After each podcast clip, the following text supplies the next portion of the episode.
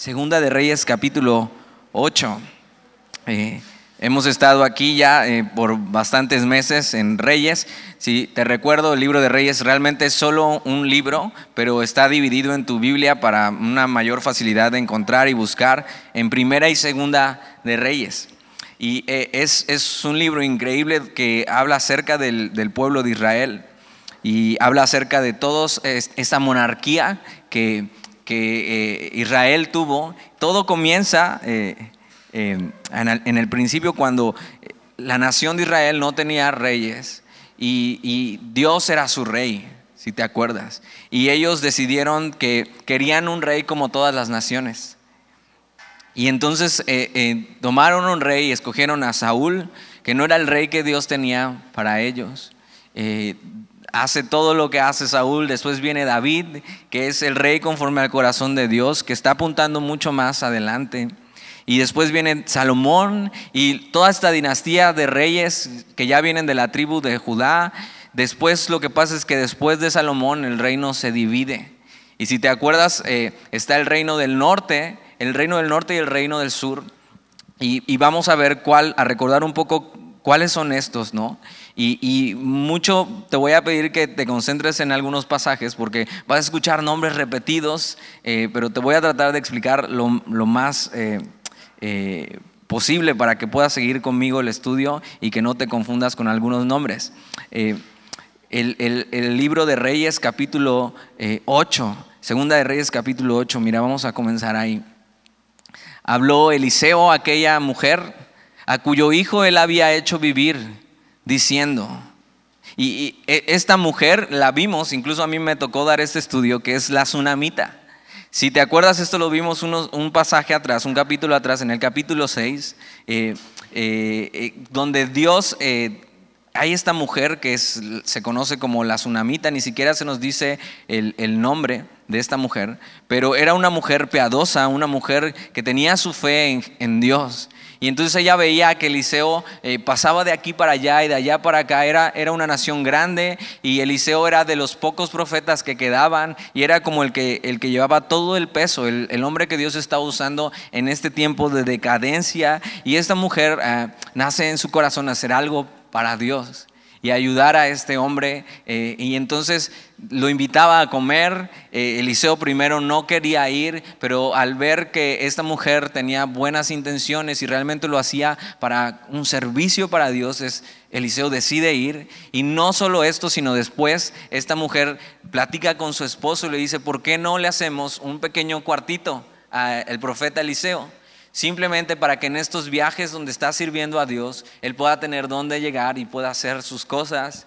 Y, hacen este cuarto para el, Señor, para Eliseo. Y entonces Eliseo se queda ahí. Hacen una amistad, eh, Eliseo y, esta familia, que esta familia no tenía hijos. Y si te acuerdas, esta mujer, eh, cuando Eliseo le dice, ¿qué puedo hacer yo por ti? Esta mujer dice, nada. Como ya habiendo perdido esa esperanza de tener un hijo. Y entonces el criado de Eliseo le dice, ok, esta mujer no ha tenido hijo. Y entonces Eliseo, eh, sabiendo lo que Dios quería para esta mujer, le dice, ok, para el próximo año, por estas fechas, vas a estar teniendo un hijo. Y, esta mujer piensa, eh, o sea, ¿cómo es eso posible? Es más, dice, no te burles de mí. Y, y para nada era una burla. Al año siguiente, Dios cumplió lo que había dicho a través de Eliseo.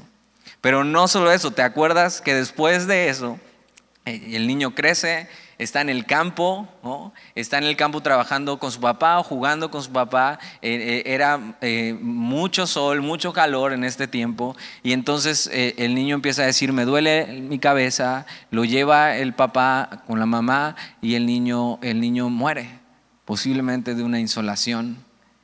Eh, esta, esta, mujer lo primero que hace, antes, es más, antes de decirle a su esposo que, que, su hijo había muerto, deja al niño en el cuarto de Eliseo, el que había construido para Eliseo, y lo va a buscar.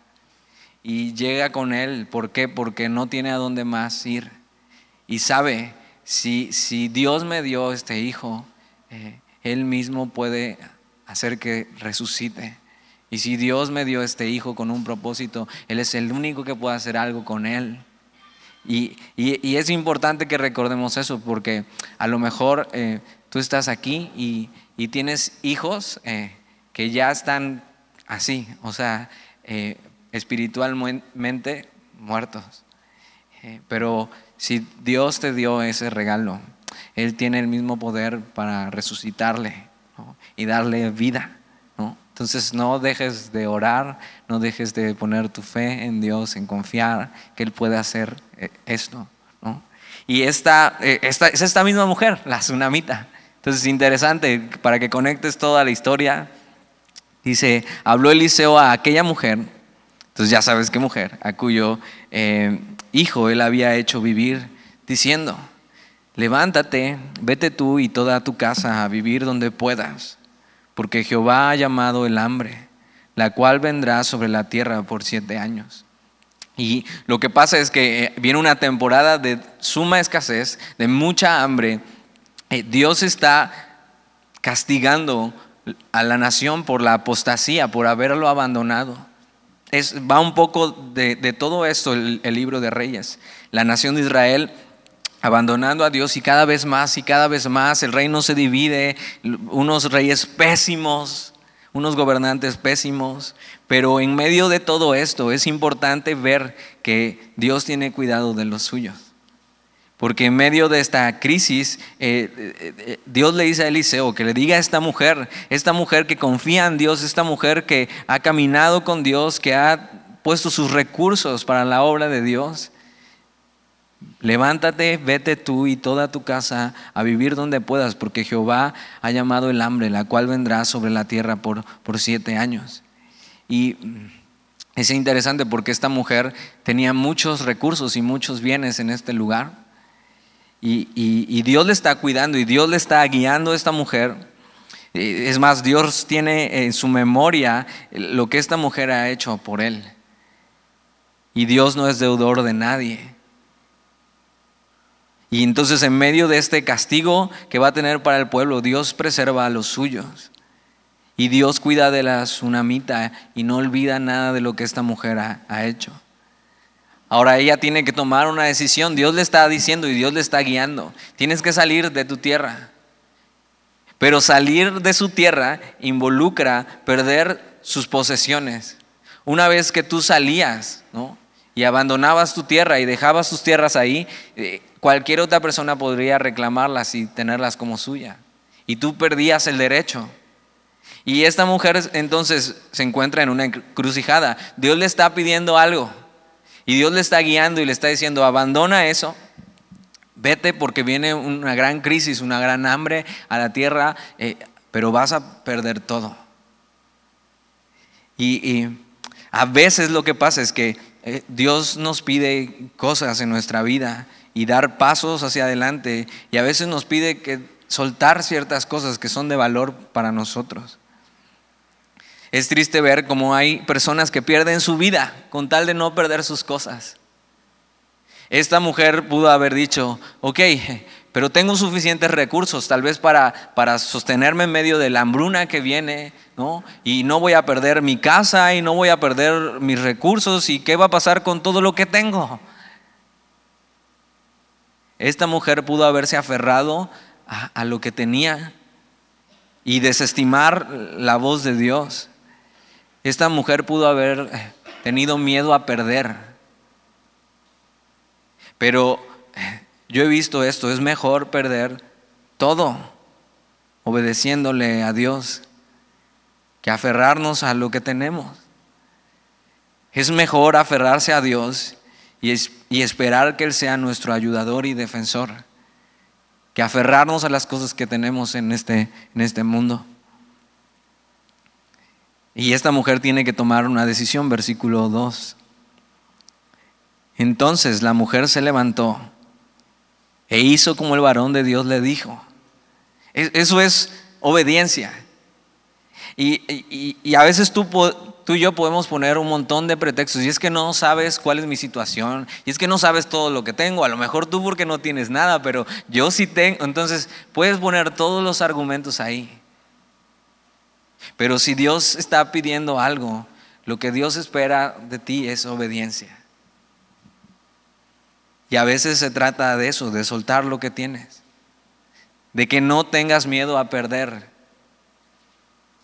y abrazar la voluntad de Dios y obedecer. Ahora esta mujer no sabe qué va a ser de ella en el futuro. Y a veces eso nos llena de temor. Ok, hago esto, pero ¿qué va a ser de mí en el futuro?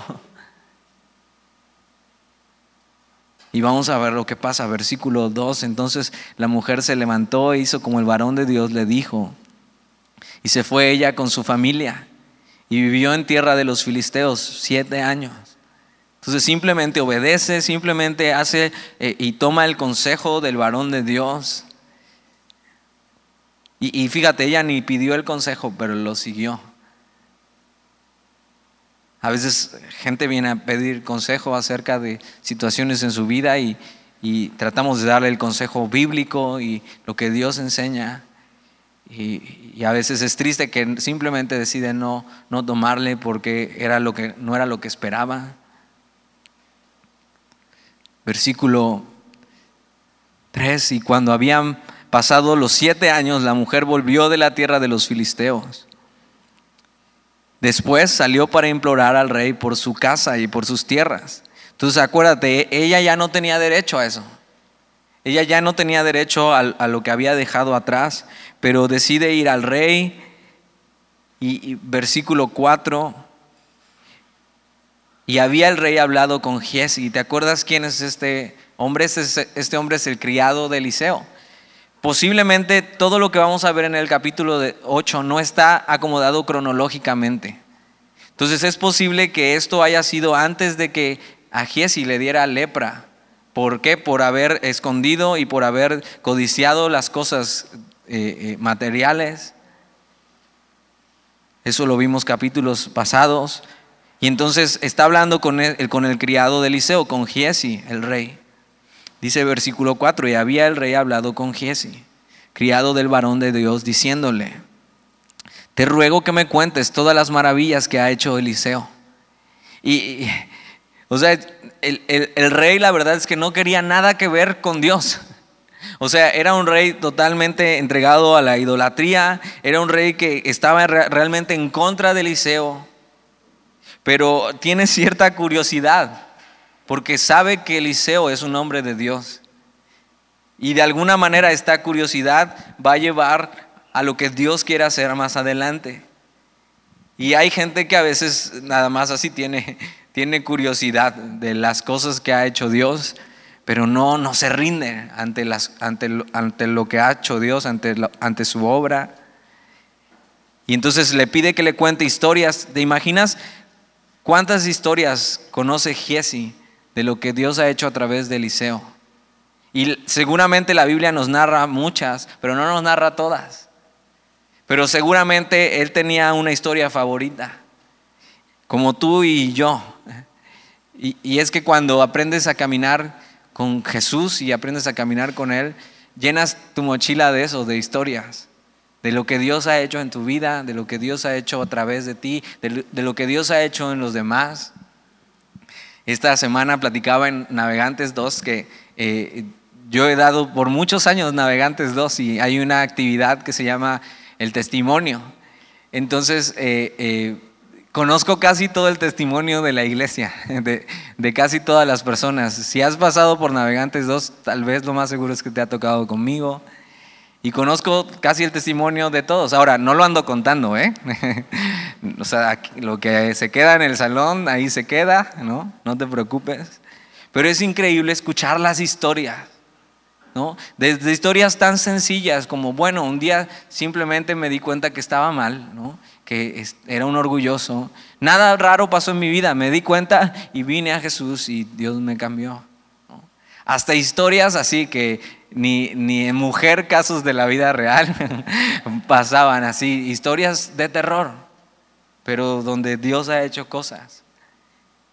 Caminar con Dios es una aventura y te llena de historias para tu vida y, y, en la iglesia escuchas las historias de otras personas, de lo que ha hecho Dios.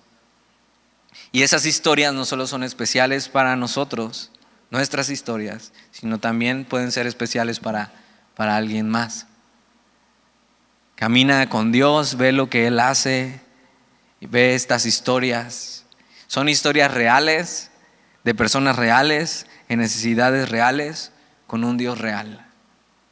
Y eso es lo increíble de estas historias. Y, el, rey, por curiosidad, le pregunta a Giesi, a ver, platícame. O sea, ¿qué es lo que ha hecho Eliseo? ¿Cuáles son las maravillas y los milagros y estas historias de fe? Ahora, fíjate, el rey podía haber tenido sus propias historias de fe con, con Dios, pero no quiso.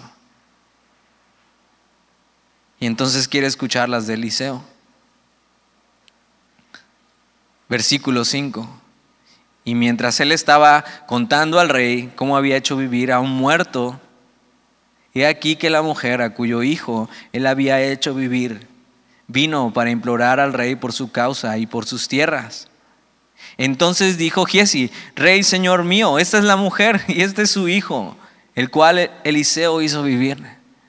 Entonces mientras Giesi le está platicando al rey, bueno, mi historia favorita es esta. Un día Eliseo, Dios usó a Eliseo y Eliseo levantó un niño que estaba muerto. Y entonces mientras está platicando esta historia, viene entrando la mujer y dice, mira, o sea, esta es la mujer y este es su hijo. Y, son personas reales, historias reales. Ahora es, es, es importante porque mientras, mientras esta mujer obedeció a Dios, y regresó sin saber qué sería de ella en el futuro. Dios está trabajando y Dios tiene cuidado de ella. Y parece que llegara en el momento justo, porque mira lo que pasa. Versículo 6, y preguntando el rey a la mujer, ella se lo contó. Entonces el rey ordenó a un oficial, al cual dijo, hazle devolver todas las cosas que eran suyas y todos los frutos de sus tierras desde el día que dejó el país hasta ahora.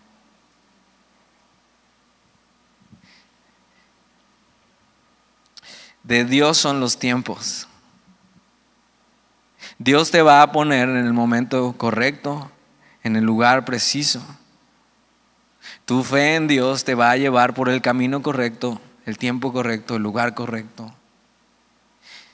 ¿Qué hubiera pasado si esta mujer se hubiera aferrado a sus cosas? Seguramente hubiera perdido todo. Pero esta mujer decidió obedecer a Dios, confiar sin saber qué sería de ella en el futuro, soltar lo que tenía.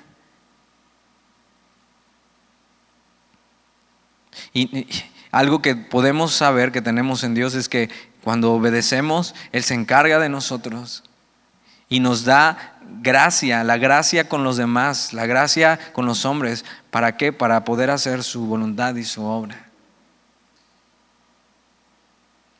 Nunca te arrepentirás de haber obedecido a Dios, pero sí te vas a arrepentir de no haberle obedecido. Aún después de ya haber perdido todo, Dios le regresa lo que era de ella. Tienes que saber, la obediencia a Dios trae mejores frutos. Aunque a veces eso en el tiempo cercano, en el tiempo corto, signifique perder. Y Jesús dice esto, eh, que el que pierda su vida, la ganará, pero el que se aferra a su vida, la perderá. Por eso es mejor caminar obedeciendo a Dios Caminar confiando en Él, sabiendo que Él, que él, se, va, que él se va a ocupar de ti. Y, es una historia súper pequeña y vamos a ver que ni siquiera tiene que ver con lo demás que vamos a ver, pero eh, cómo esta tsunamita se vuelve importante en el libro de Reyes. Y ya tenemos dos capítulos de ella hablando y simplemente Dios ha tenido cuidado de esta mujer, de su familia, pero esta es una mujer de fe que ha obedecido a Dios y ha visto la respuesta de Dios en su vida. Versículo 7.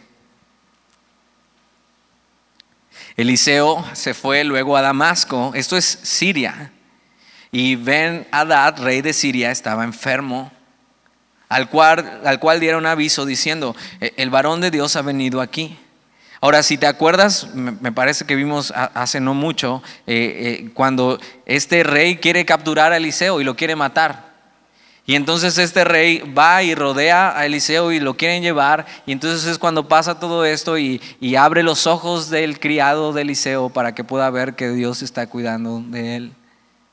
Y, obra Dios de manera eh, gloriosa en medio de esto, milagrosa. Y entonces este rey, entonces ya conoce a Eliseo y ya conoce a Dios y ya conoce lo que Dios ha hecho. Y entonces mira, este mismo rey que había sido enemigo del pueblo es este mismo rey que manda a consultar al varón de Dios.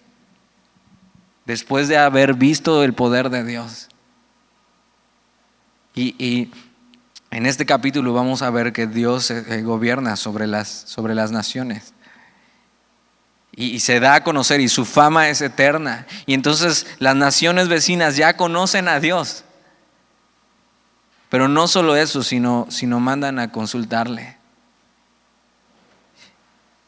Este Ben Hadad conocía eso, el poder de Dios, lo había visto eh, cuando intentó capturar a Eliseo, vieron a Dios cuidándole y ahora Eliseo era bienvenido en Siria y por eso estaba ahí, era un lugar que no, que no visitaba comúnmente. Versículo 7, Eliseo se fue luego a Damasco y Ben Hadad, rey de Siria, estaba enfermo, al cual dieron aviso diciendo, el varón de Dios ha venido aquí. Y el rey dijo a Asael, toma en tu mano un presente y ve a recibir al varón de Dios y consulta por él a Jehová. O sea, ve esto, un rey pagano, de, de no, no es del pueblo de Dios, pero ha conocido a Dios y ha visto lo que Dios puede hacer. Y, en medio de eso, cuando está enfermo, en vez de consultar a sus dioses, dice, no, no, no, no, vamos a consultar al Dios verdadero. Ve con Eliseo que consulte a, a, Jehová. Hace unos capítulos atrás, si no, si no has estado en todos los eh, capítulos de, de Segunda de Reyes, te los puedes echar en, la app para que tengas todo el contexto, porque todo está realmente conectado. Capítulos atrás hablamos de Ocosías, un rey, que, que él cuando cae enfermo, en vez de ir con Jehová, va con eh, Belzebú y, va a consultar a Belzebú si, si él va a sanar o no. Y era un rey de Israel. Y este hombre que era de la nación vecina, un pagano, en medio de su enfermedad, a quien va a consultar es al Dios verdadero. ¿Cuántas veces los de afuera, veces de la iglesia o de un contexto religioso, demuestran más confianza en Dios que nosotros? Hay gente que sabe que Dios puede. A veces solo no sabe cómo acercarse.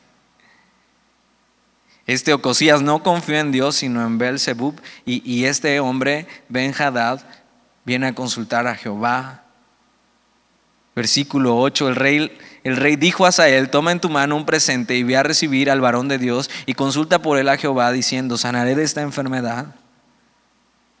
Versículo 9, tomó pues a Sael en su mano un presente de entre los bienes de Damasco, 40 camellos cargados, y se fue a su encuentro y, no se nos dice cargados de qué. Dice, y, llegando se puso delante de él y dijo, tu hijo Ben Hadad, rey de Siria, me ha enviado a ti diciendo, sanaré de esta enfermedad. Y, y, no se nos dice, pero conociendo a Eliseo, seguramente él rechazó el presente. Seguramente rechazó los 40 camellos cargados de algo. ¿no? Y eh, una idea de estas culturas era tratar de comprar el favor de los dioses o de los profetas. Entonces a lo mejor era con toda la buena intención, pero Eliseo no necesitaba nada. Tenía todo, tenía todo en Dios. Y entonces le manda a consultar eh, por medio de Asael, versículo 10, ve, ve lo que pasa. Y Eliseo le dijo, ve, dile, seguramente sanarás. Sin embargo, Jehová me ha mostrado que Él morirá ciertamente. O sea, su respuesta es, Él va a sanar de esta enfermedad, pero Él va a morir. Ahora pasa algo súper raro, versículo 11. Y el varón de Dios le miró fijamente a quien a Asael y estuvo así hasta hacerlo ruborizarse. Luego lloró el varón de Dios. Y dices, ¿qué, qué onda con Eliseo? O sea, estaba deprimido, eh, algo le habían hecho sus amigos, eh, o simplemente era raro. Y vamos a ver que trataban a los profetas así, como les, les decían locos, o sea, que estaban raros, que se vestían raro. Y, él lo que hace cuando ve a Asael eh, y le responde esto, eh, lo ve fijamente, pero, pero de esas miradas que te apenan, ¿no? O sea, como de, ¿qué, o sea, ¿qué me está viendo? O sea, ¿por qué? Y, luego lloró el varón de Dios. Versículo 12. Entonces le dijo a Asael, ¿por qué llora mi Señor? Y respondió, porque sé el mal que harás a los hijos de Israel. A sus fortalezas pegarás fuego, a sus jóvenes matarás a espada, y estrellarás a sus niños y abrirás el vientre a sus mujeres que estén en cinta. Y Asael dijo, pues, ¿qué es tu siervo, este perro, para que haga tan grandes cosas? Y respondió Eliseo, Jehová me ha mostrado que tú serás rey de Siria. Entonces ya sabes por qué estaba llorando Eliseo.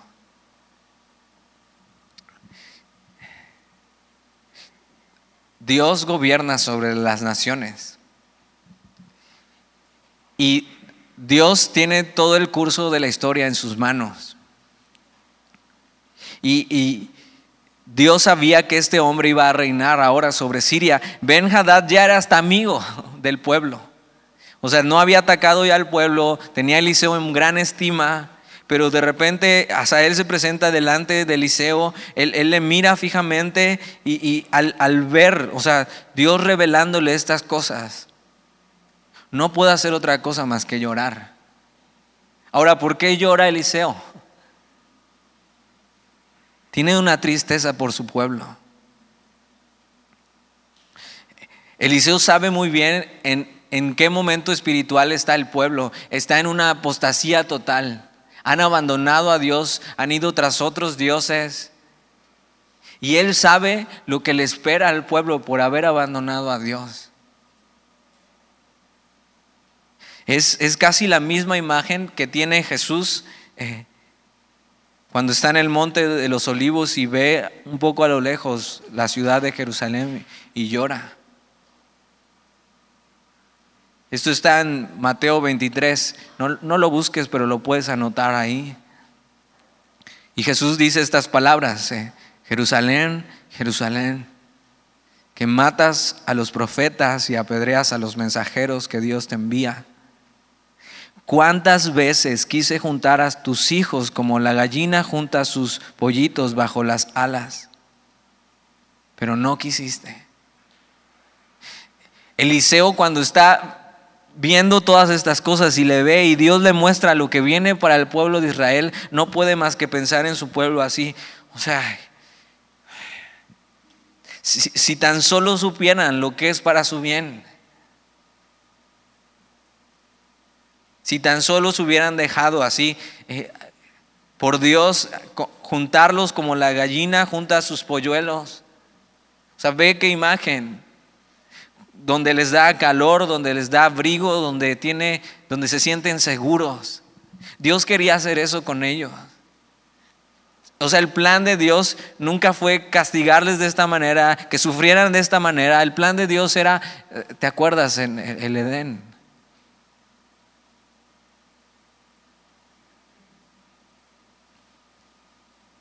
Y Eliseo no puede más que llorar igual que Jesús lloró. Viendo las consecuencias y el castigo por haber abandonado. Y Dios está ahí eh, y pacientemente espera por nosotros, quiere darnos una vida plena, cuidarnos, que estemos seguros en Él. Y ellos decidieron que no querían. Se les hizo poca cosa lo que Dios tenía para ellos.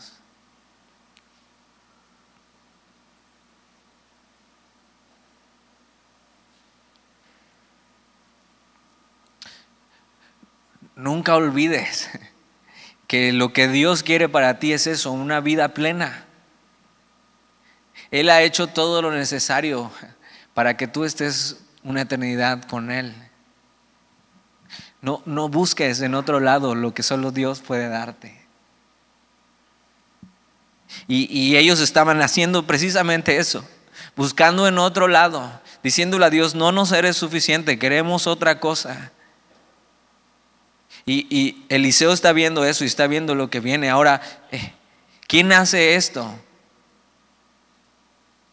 Porque Dios no es el autor del mal, pero sí lo permite para lograr su propósito.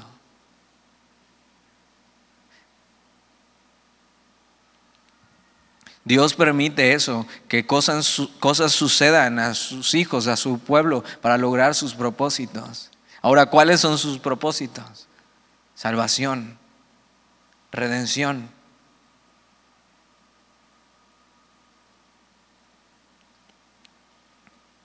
Versículo 12. Entonces le dijo a Sael, ¿por qué llora mi Señor? Y respondió, porque sé el mal que harás a los hijos de Israel.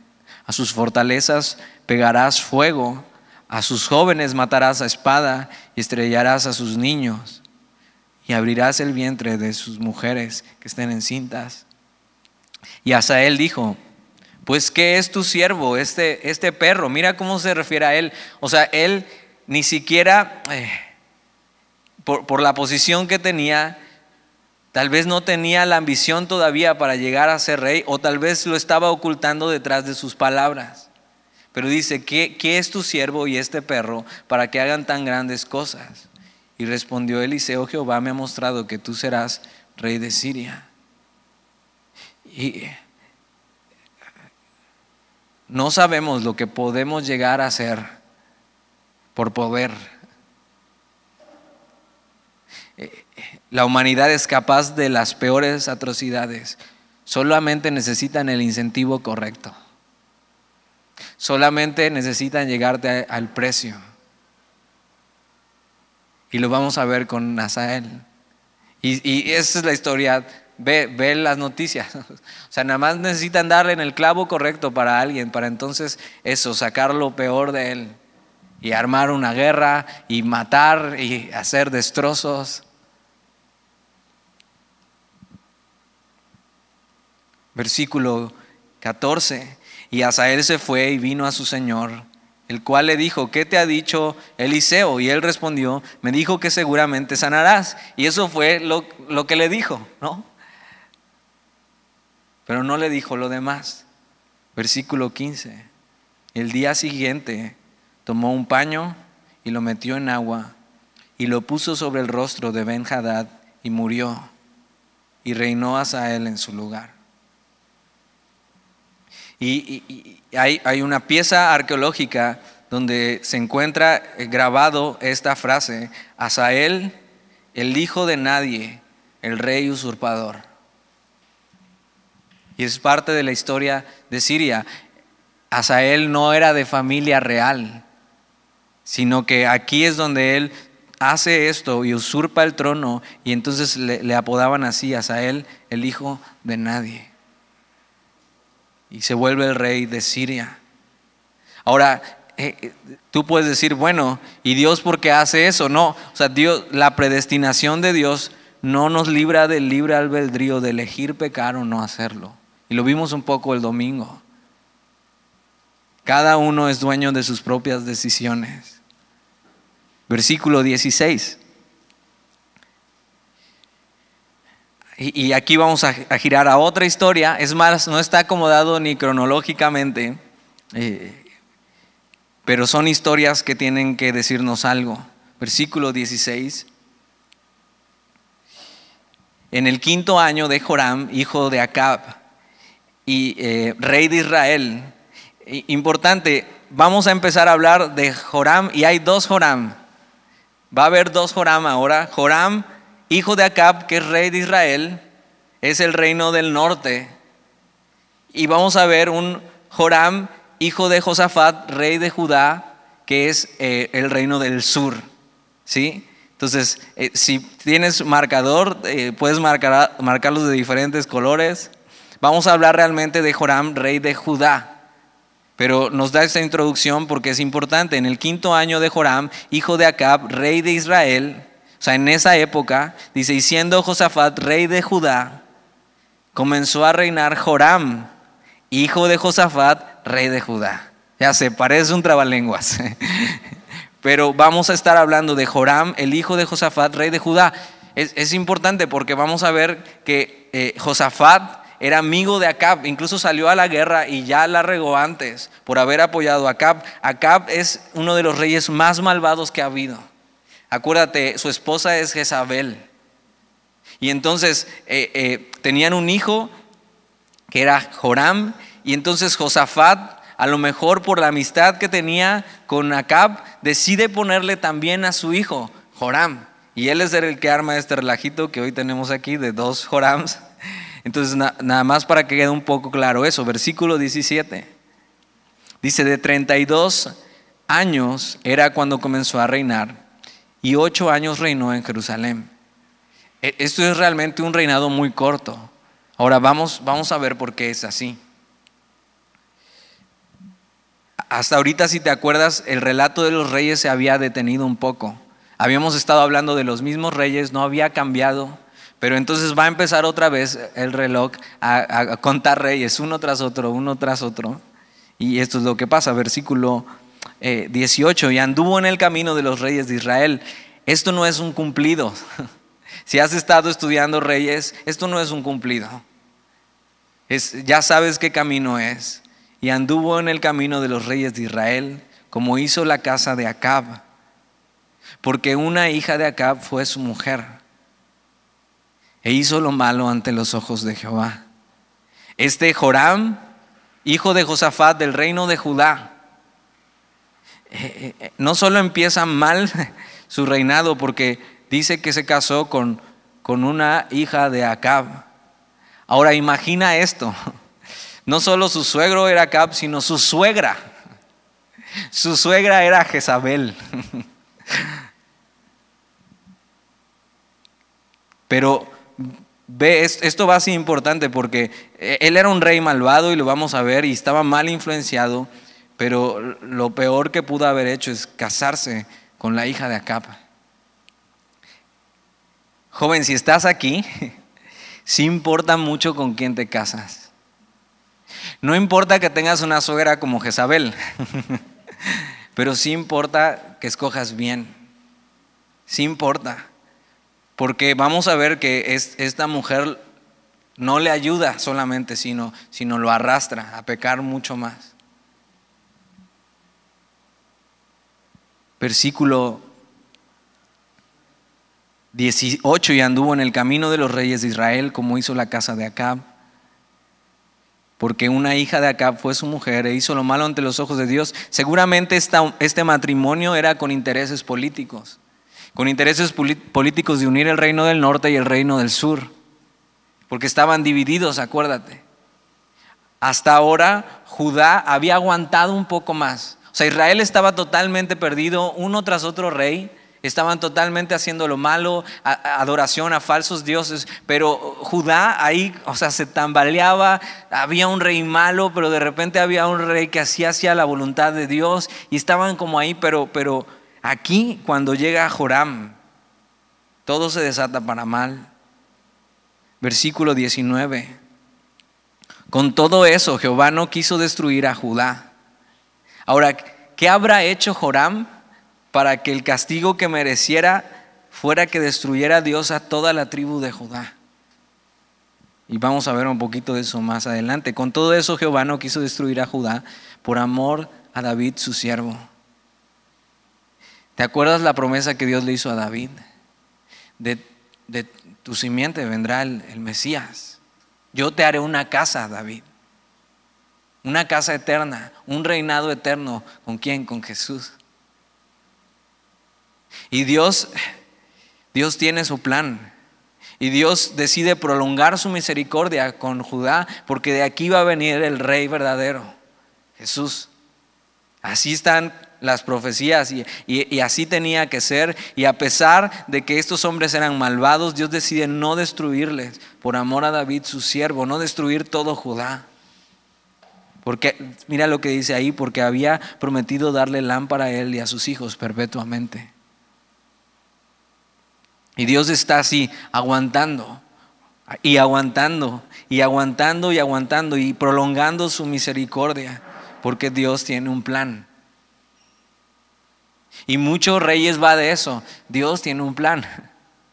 O sea, por supuesto, ningún rey fue lo suficientemente bueno, incluso David, el mejor rey de Israel, era un pecador, pero Dios tenía un plan, traer a la humanidad al Mesías, el rey perfecto. Y Dios decide prolongar su misericordia. Versículo 20. En el tiempo de él se reveló Edom, que era igual una nación que estaban eh, subyugadas a Israel, dice, contra el dominio de Judá, y pusieron rey sobre ellos. Y Joram, por tanto, pasó a Sair y todos sus carros con él, y levantándose de noche atacó a los de Edom, los cuales le habían sitiado, y a los capitanes de los carros, y el pueblo huyó a sus tiendas. Y parece que no pasa más el conflicto y, posiblemente eh, eh, Joram está pensando, bueno, eh, he hecho mal y bueno, sí, se me está revelando una nación, pero tampoco ha sido tan graves las consecuencias. Y nunca debes pensar de esta manera, porque el hecho de que Dios no castigue inmediatamente tu pecado no, no quiere decir que Dios no está viendo y no quiere decir que eso no va a traer consecuencias. Versículo 22, no obstante, Edom se libertó del dominio de Judá hasta hoy. También se reveló Libna en el mismo tiempo. Esto quiere decir que, que, fue un reino endeble y la decadencia del reino estaba viniendo por el pecado del pueblo. Versículo 23. Los demás hechos de Joram y todo lo que hizo no están escritos en el libro de las crónicas de los reyes de Judá. Ahora sí, sí está escrito. Entonces acompáñame a Segunda de Crónicas 21. Y vamos a tener un poco más de contexto. Está ahí adelantito, son los libros siguientes. Segunda de Crónicas, capítulo 21.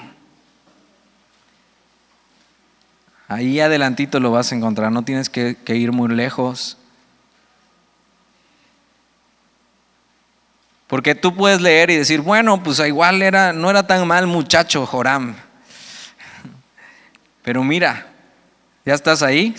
Segunda de Crónicas capítulo 21.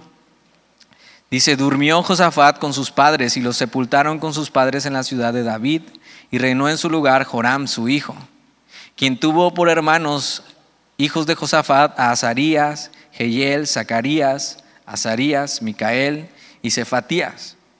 Todos estos fueron hijos de Josafat, rey de Judá. Y su padre les había dado muchos regalos de oro y de plata y cosas preciosas y ciudades fortificadas en Judá. Pero había dado el reino a Joram porque él era el primogénito. Fue elevado, pues, Joram al reino de su padre. Y luego que se hizo fuerte, mató a espada a todos sus hermanos y también a algunos de los príncipes de Israel cuando comenzó a reinar era de 32 años y reinó ocho años en Jerusalén y anduvo en el camino de los reyes de Israel como hizo la casa de Acab, porque tenía por mujer a la hija de Acab e hizo lo malo ante los ojos de Jehová. Mas Jehová no quiso destruir la casa de David a causa del pacto que había hecho con David y porque le había dicho que le daría lámpara a él y a sus hijos perpetuamente. En los días de este se rebeló Edom contra el dominio de Judá y pusieron rey sobre sí. Entonces pasó Joram con sus príncipes y todos sus carros y se levantó de noche y derrotó a los edomitas que le habían sitiado y a todos los comandantes de sus carros. No obstante, Edom se libertó del dominio de Judá hasta hoy. También en el mismo tiempo Libna se libertó de su dominio, por cuanto él había dejado a Jehová, el Dios de sus padres. Además de esto, hizo lugares altos en los montes de Judá. Esto significa adoración a otros dioses. E hizo a los moradores de Jerusalén fornicarse tras ellos, se abandonar a Dios. Y a ello impelió a Judá. Y le llegó una carta del profeta Elías. Ve cómo esto realmente no estaba cronológicamente, porque en este entonces cronológicamente Elías ya había muerto. Pero entonces esto pasó antes de que Elías muriera. Y le llegó una carta del profeta Elías que decía, Jehová, el Dios de David, tu padre, ha dicho así, por cuanto no has andado en los caminos de Josafat, tu padre, ni en los caminos de Asa, rey de Judá, sino que has andado en el camino de los reyes de Israel y has hecho que fornicase Judá y los moradores de Jerusalén como fornicó la casa de Acab. Y además has dado muerte a tus hermanos, a la familia de tu padre, los cuales eran mejores que tú. Ve eso. He aquí Jehová herirá a tu pueblo de una gran plaga, y a tus hijos y a tus mujeres y a todo cuanto tienes, y a ti con muchas enfermedades, con enfermedad de tus intestinos, hasta que se te salgan a causa de tu persistente enfermedad. Y, tienes que saber eso, tarde o temprano llega la factura. A lo mejor no hoy, a lo mejor no mañana, pero llega. Y hace poco me pasó algo, pasó con mi seguro del coche y, hubo un cambio ahí y me dejó de llegar el cobro, ¿no? Y entonces pasó un mes y digo, bueno, eh, no me llegó, ¿no? ¿Quién sabe qué pasó? Dos meses, tres meses, y antes iba guardando eso, decía, no, voy a guardar eso, no me lo voy a gastar, es del seguro. Llegó el cuarto mes y dije, pues para mí que algo pasó y ni me, ni me están cobrando el seguro y a lo mejor ni tengo, pues me lo voy a gastar. El problema fue cuando llegaron cinco meses así de jalón a mi tarjeta y fue el golpe duro de decir, ¿por qué no hice lo correcto? Haber guardado el dinero mes tras mes. Tienes que saber que el pecado cobra la factura. Tal vez no llega hoy, tal vez no te llega el próximo mes y el siguiente, pero va a llegar. Y cuando llegue va a ser de golpe. Y, este hombre estaba viviendo su vida así y estaba infectando a Judá Jerusalén, la, ciudad donde estaba el templo. Y Dios dice, no me he olvidado. Versículo 16. Entonces Jehová despertó contra Joram la ira de los filisteos y de los árabes que estaban junto a los etíopes. Y subieron contra Judá, invadieron la tierra y tomaron todos los bienes que hallaron en la casa del rey y a sus hijos y a sus mujeres, y no le quedó más hijo, sino solamente Joacás, el menor de sus hijos. Después de todo esto, Jehová lo hirió con una enfermedad incurable en los intestinos. Y aconteció que al pasar muchos días, al fin, al cabo de dos años, los intestinos se le salieron por la enfermedad, muriendo así de enfermedad muy penosa. Y ve esto, y no encendieron fuego en su honor como lo habían hecho con sus padres, o sea, deshonra. Versículo 20. Cuando comenzó a reinar, era de 32 años y reinó en Jerusalén ocho años y murió sin que lo desearan más. Ve, fue un rey aborrecible para el pueblo, con un final triste. Y lo sepultaron en la ciudad de David, pero no en los sepulcros de los reyes una terrible deshonra, Joram, sin eh, ser honrados, pero sobre todo eso, sin cumplir el propósito que Dios tenía para él. Mira, vamos a regresar a Segunda de Reyes y vamos a terminar. Versículo 25 de Segunda de Reyes capítulo 8. Bueno, versículo 24. Y durmió Joram con sus padres y fue sepultado con ellos en la ciudad de David y reinó en su lugar suyo Ocosías su hijo. En el año 12 de Joram, hijo de Acab, rey de Israel, comenzó a reinar Ocosías, hijo de Joram, rey de Judá. De 22 años era Ocosías cuando comenzó a reinar. Y reinó un año en Jerusalén.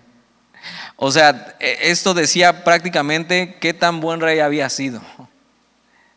Joram, ocho años, Ocosías, un año. Dice, el nombre de su madre fue Atalía, hija de Omri, rey de Israel. Y anduvo en el camino de la casa de Acab e hizo lo malo ante los ojos de Jehová, como la casa de Acab, porque era yerno de la casa de Acab. Ahora, e, e, eso no quería decir nada. A, veces podrías pensar, es que, bueno, es, yo soy así porque ve de qué familia vengo. Pero no es así. Cada persona es responsable de las decisiones que toma. Y, eh, Ocosías, que también es nombre de un rey que había en Israel, ¿no? Va a haber dos Ocosías también, uno en Israel y uno en Judá. Eh, él había visto a su padre y él había visto lo que había hecho Joram. Y, esas cosas que hemos visto de nuestros padres que no estaban bien delante de Dios no deberían ser una excusa para pecar, sino deberían ser una advertencia. De decir, yo no quiero eso. Yo quiero hacer las cosas bien. Yo quiero seguir a Dios. Yo quiero hacer lo correcto delante de sus ojos. Porque cada uno es dueño de sus propias decisiones. Versículo 28 y y fue a la guerra con Joram, hijo de Acab, a Ramot de Galad, contra Hazael. Mira, Hazael es rey, rey de Siria, y los sirios hirieron a Joram. Y el rey Joram se volvió a Jezreel para curarse de las heridas que los sirios le hicieron frente a Ramot cuando peleó contra Hazael, rey de Siria. Y descendió Cosías, hijo de Joram, rey de Judá, a visitar a Joram, hijo de Acab, en Jezreel, porque estaba enfermo. Y, y vamos a terminar otra vez en Segunda de Crónicas, porque ahí está la historia eh, paralela. Ya sé, a mí tampoco me gusta andar cambiando de aquí a allá, pero va a estar bueno. Yo también a veces me pierdo. Pero vamos a Segunda de Crónicas capítulo 22, que es abajo de lo que ya leímos. Segunda de Crónicas, capítulo 22. Y nos explica mucho más acerca de Ocosías. Dice capítulo 22, versículo 1, dice, los habitantes de Jerusalén hicieron rey en lugar de Joram a Ocosías, su hijo menor, porque una banda armada que había venido con los árabes al campamento había matado a todos los mayores, por lo cual reinó Ocosías, hijo de Joram, rey de Judá. Cuando Cosías comenzó a reinar era de 42 años. La, la otra, eh, eh, en Segunda de Reyes nos dice que era 22 años y aquí 42. Son, es un error de transliteración, que cualquier relato antiguo tiene ese tipo de errores de transliteración, de simplemente equivocarse con una fecha, con un dato, y seguramente tenía 22 años. Versículo 3. Eh, Versículo 2, cuando Cosías comenzó a reinar era de 42 años y reinó un año en Jerusalén. El nombre de su madre fue Atalía, hija de Omri. También él anduvo en los caminos de la casa de Acab, pues su madre le aconsejaba que actuase impíamente. Ve esto, su propia madre le aconsejaba eh, impíamente. Y, y si tú eres mamá, ten cuidado de esto, de de pensar que no pasa nada. Y de repente, eh, digo, a veces en el grupo de jóvenes me gustaría más predicarle a los papás que a los hijos. Porque vienen con cosas como de, bueno, es que eh, pues mi mamá o mi papá me dijo que estaba bien. Y yo, ¿cómo? O sea, eh, ¿cómo que estaba bien? Si no te, o sea, ¿por qué salir con ese muchacho? Si no tienes ni edad, si ni siquiera conoce a Dios. Mi mamá me dijo que probara y viera.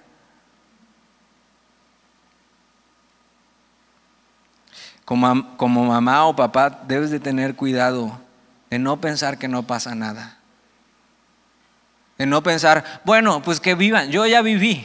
O sea, que ellos vivan y prueben. O sea, no, quieres eso para tus hijos. No quieres eso. no les aconsejes impíamente. Inclínalos, o sea, en, en, la etapa que viven contigo, inclínalos a Dios lo más que pueda. Arrástralos a la iglesia lo más que puedas. Y vemos esta mamá aconsejando impíamente y no debería ser así, versículo 4. Hizo pues lo malo ante los ojos de Jehová, como la casa de Acab, porque después de la muerte de su padre, ellos le aconsejaron para su perdición. Ve eso y checa muy bien quiénes son tus consejeros, cuáles son los consejeros en tu vida, a quién prestas oído. Versículo 5. Y él anduvo en los consejos de ellos y fue a la guerra con Joram, hijo de Acab, rey de Israel, contra Hazael, rey de Siria, a Ramot de Galab, donde los sirios hirieron a Joram, y volvió para curarse en Jezreel de las heridas que le habían hecho a Ramot, peleando contra Hazael, rey de Siria.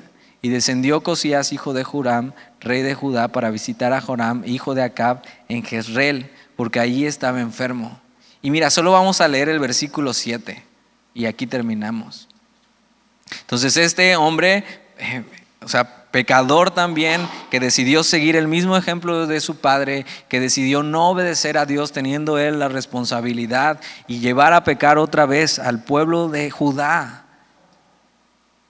Versículo 7, pero esto venía de Dios para que Ocosías fuese destruido viniendo a Joram.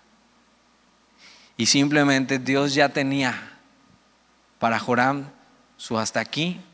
Y Dios va a levantar a alguien, un reformador, porque Dios hace estas cosas cuando las cosas se ponen difíciles y turbias y vemos eso. Y hasta es frustrante leer Reyes y, y otra vez hizo lo malo, hizo lo malo ante los ojos de Jehová y nadie hace lo bueno. Tienes que saber que Dios sigue teniendo hombres fieles. Y, un hombre fiel se va a levantar aquí. En tiempos de oscuridad, Dios levanta personas y en el tiempo de mayor oscuridad en el pueblo, eh, Dios envió a su Hijo. Y hay esperanza. ¿Oramos? Señor, gracias por tu palabra. Y, y, así son historias diferentes y una y otra y tantas cosas. Pero donde podemos ver más de ti, Señor.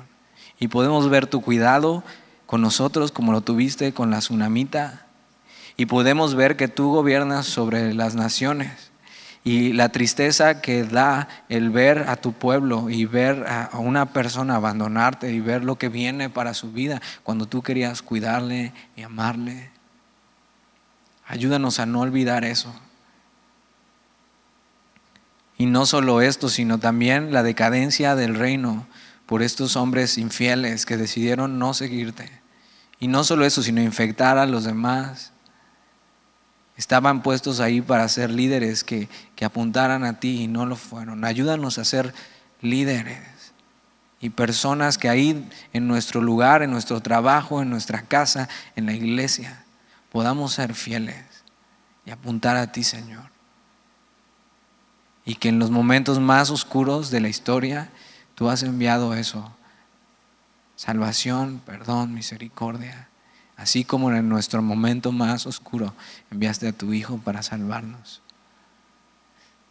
Ayúdanos a recordar estas cosas. Te damos gracias hoy por tu palabra, Señor. Amén.